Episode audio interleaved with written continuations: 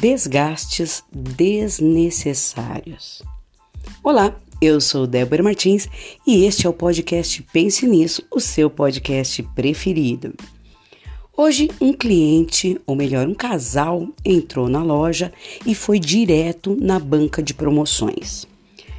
Reviraram as peças, mexeram de um lado, mexeram do outro e encontraram muitas peças boas.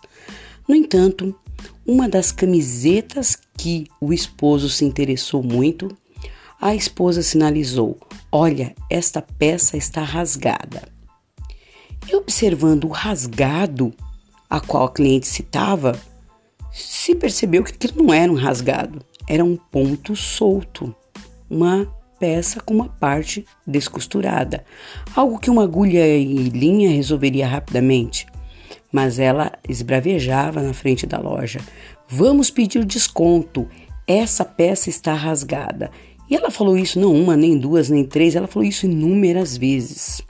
Quando ela chegou até o caixa, na hora de fechar a conta, ela já pronta para pedir um desconto, o vendedor olha nos seus olhos, faz a soma e aí quando ela está pronta para falar da camiseta que está entre aspas, rasgada, o vendedor com um sorriso já se antecipa e responde para a cliente: Senhora, essa peça vai ficar como brinde.